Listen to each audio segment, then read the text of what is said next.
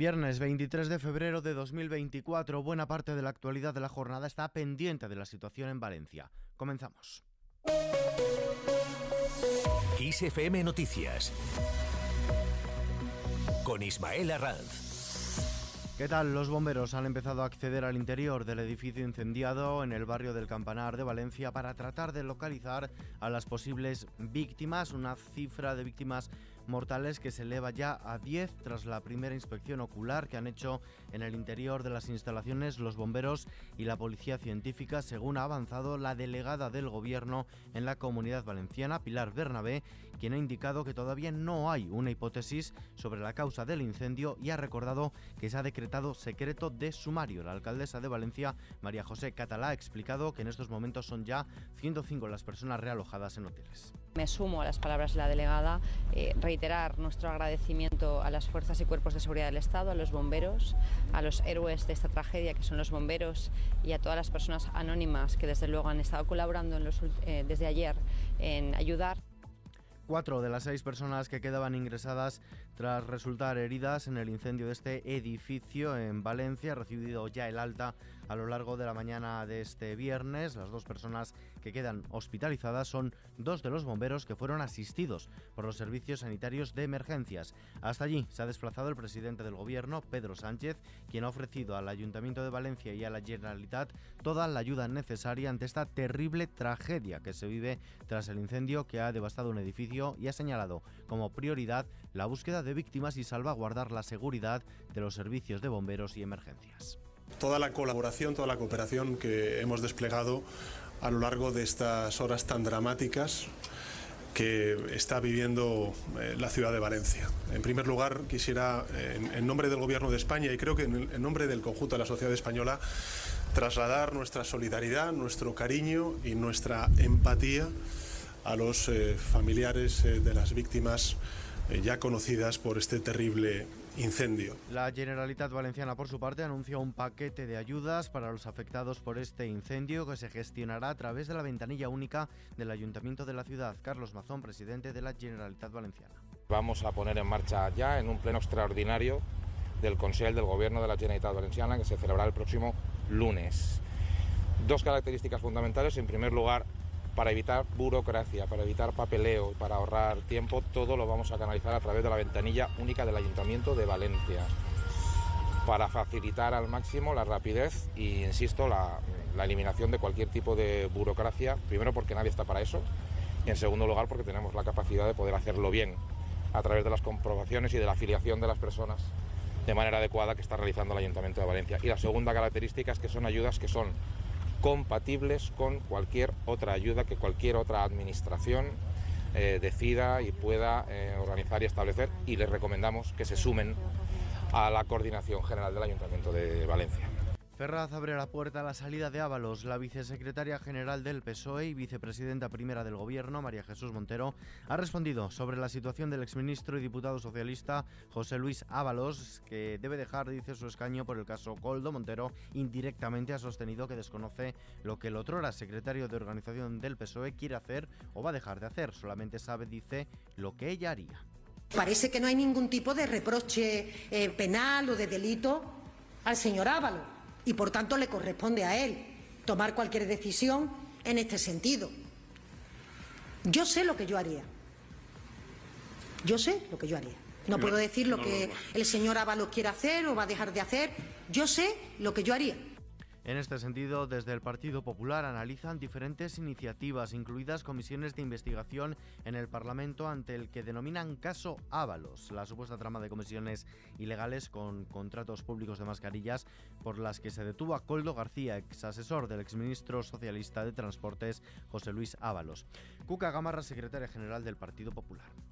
Sánchez no se atreve a pedir el acta de diputado a Ábalos no se ha atrevido todavía a explicarnos por qué lo cesó cuando en el año 2021 prescindió de él como ministro de Fomento.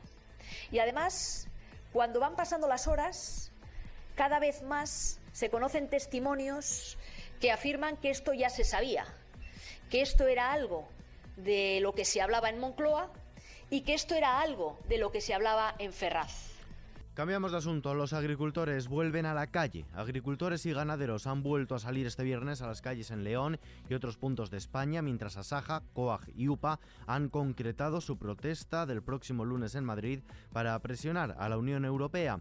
Esas tres organizaciones agrarias han anunciado una tractorada con cientos de vehículos y miles de manifestantes desde el Ministerio de Agricultura hasta la sede de la oficina de la Comisión Europea en Madrid bajo el lema El campo exige apoyo, respeto y reconocimiento. En este sentido, el ministro de Agricultura, Luis Planas, pedirá el próximo lunes a la Comisión Europea que acelere la respuesta a los problemas del sector agrario, como ha explicado en una reunión con las cooperativas. Planas se ha reunido con el Consejo Rector de Cooperativas Agroalimentarias de España, con el que ha intercambiado impresiones sobre la actualidad agroalimentaria y las propuestas que España va a defender en el Consejo de Ministros de Agricultura de la Unión Europea, que se celebrará este lunes en Bruselas. Mientras tanto, Macron anuncia una reunión de apoyo para Ucrania. El presidente francés Manuel Macron ha convocado también para el próximo lunes una conferencia con líderes de otros países sobre la continuación del apoyo internacional a Ucrania, una reunión que tendrá lugar en el Elíseo, en la sede de la presidencia francesa y a la que acudirán jefes de Estado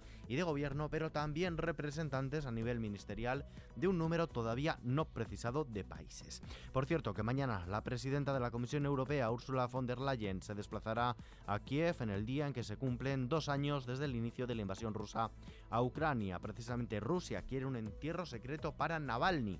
El Comité de Instrucción de Rusia ha presentado un ultimátum a la madre del líder opositor ruso Alexei Navalny para que acepte un entierro secreto con el fin de evitar manifestaciones públicas de repulsa contra el Kremlin. El ultimátum es claro.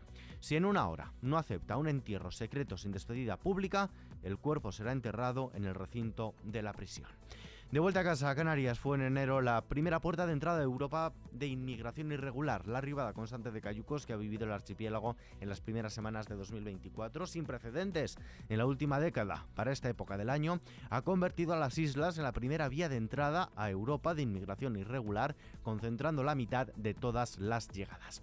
Más cosas. Consumo advierte a las inmobiliarias. Es ilegal cobrar comisión por gestionar un alquiler. Desde el Ministerio de Derechos Sociales y Consumo toman cartas en el asunto al tener conocimiento de que determinadas mercantiles inmobiliarias habrían obligado a las personas interesadas en arrendar una vivienda a pagar una comisión por la gestión del alquiler. Este pago se trataría de una comisión equivalente a un mes del alquiler de la vivienda más el IVA del 21%.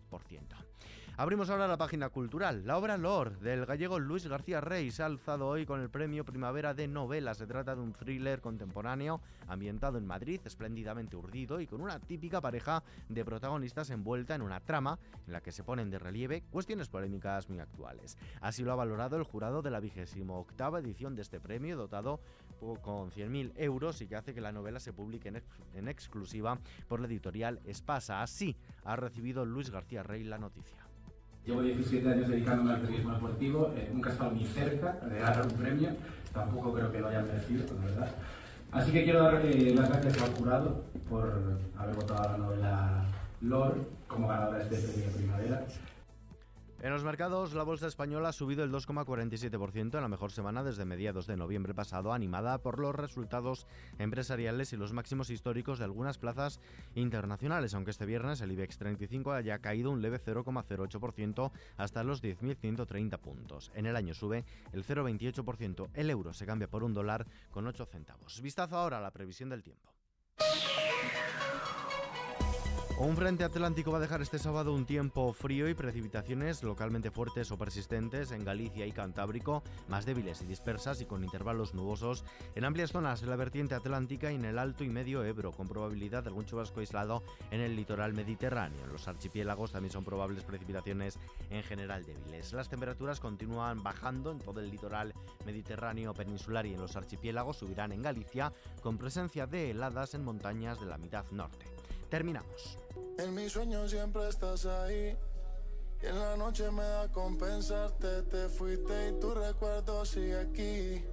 Con mis ganas de volver a darte. La juventud del colombiano Manuel Turizo y la experiencia del puertorriqueño Yandel en el género urbano se unen en el lanzamiento de Mamasota, una nueva colaboración donde regresan al reggaetón clásico. Se trata de la cuarta ocasión en la que el colombiano vuelve a colaborar con el puertorriqueño. Mamasota también viene acompañada de un vídeo musical de 6 minutos de duración. La canción trae de vuelta sonidos del reggaetón de los 2000, ya se encuentra disponible para su escucha en las plataformas musicales digitales. Y con esto nos despedimos por hoy, pero la información continúa puntual a su cita cada hora en los boletines de XFM y también aquí en nuestro podcast XFM Noticias. JL García en la realización, un saludo de Ismael Arranz, hasta la próxima.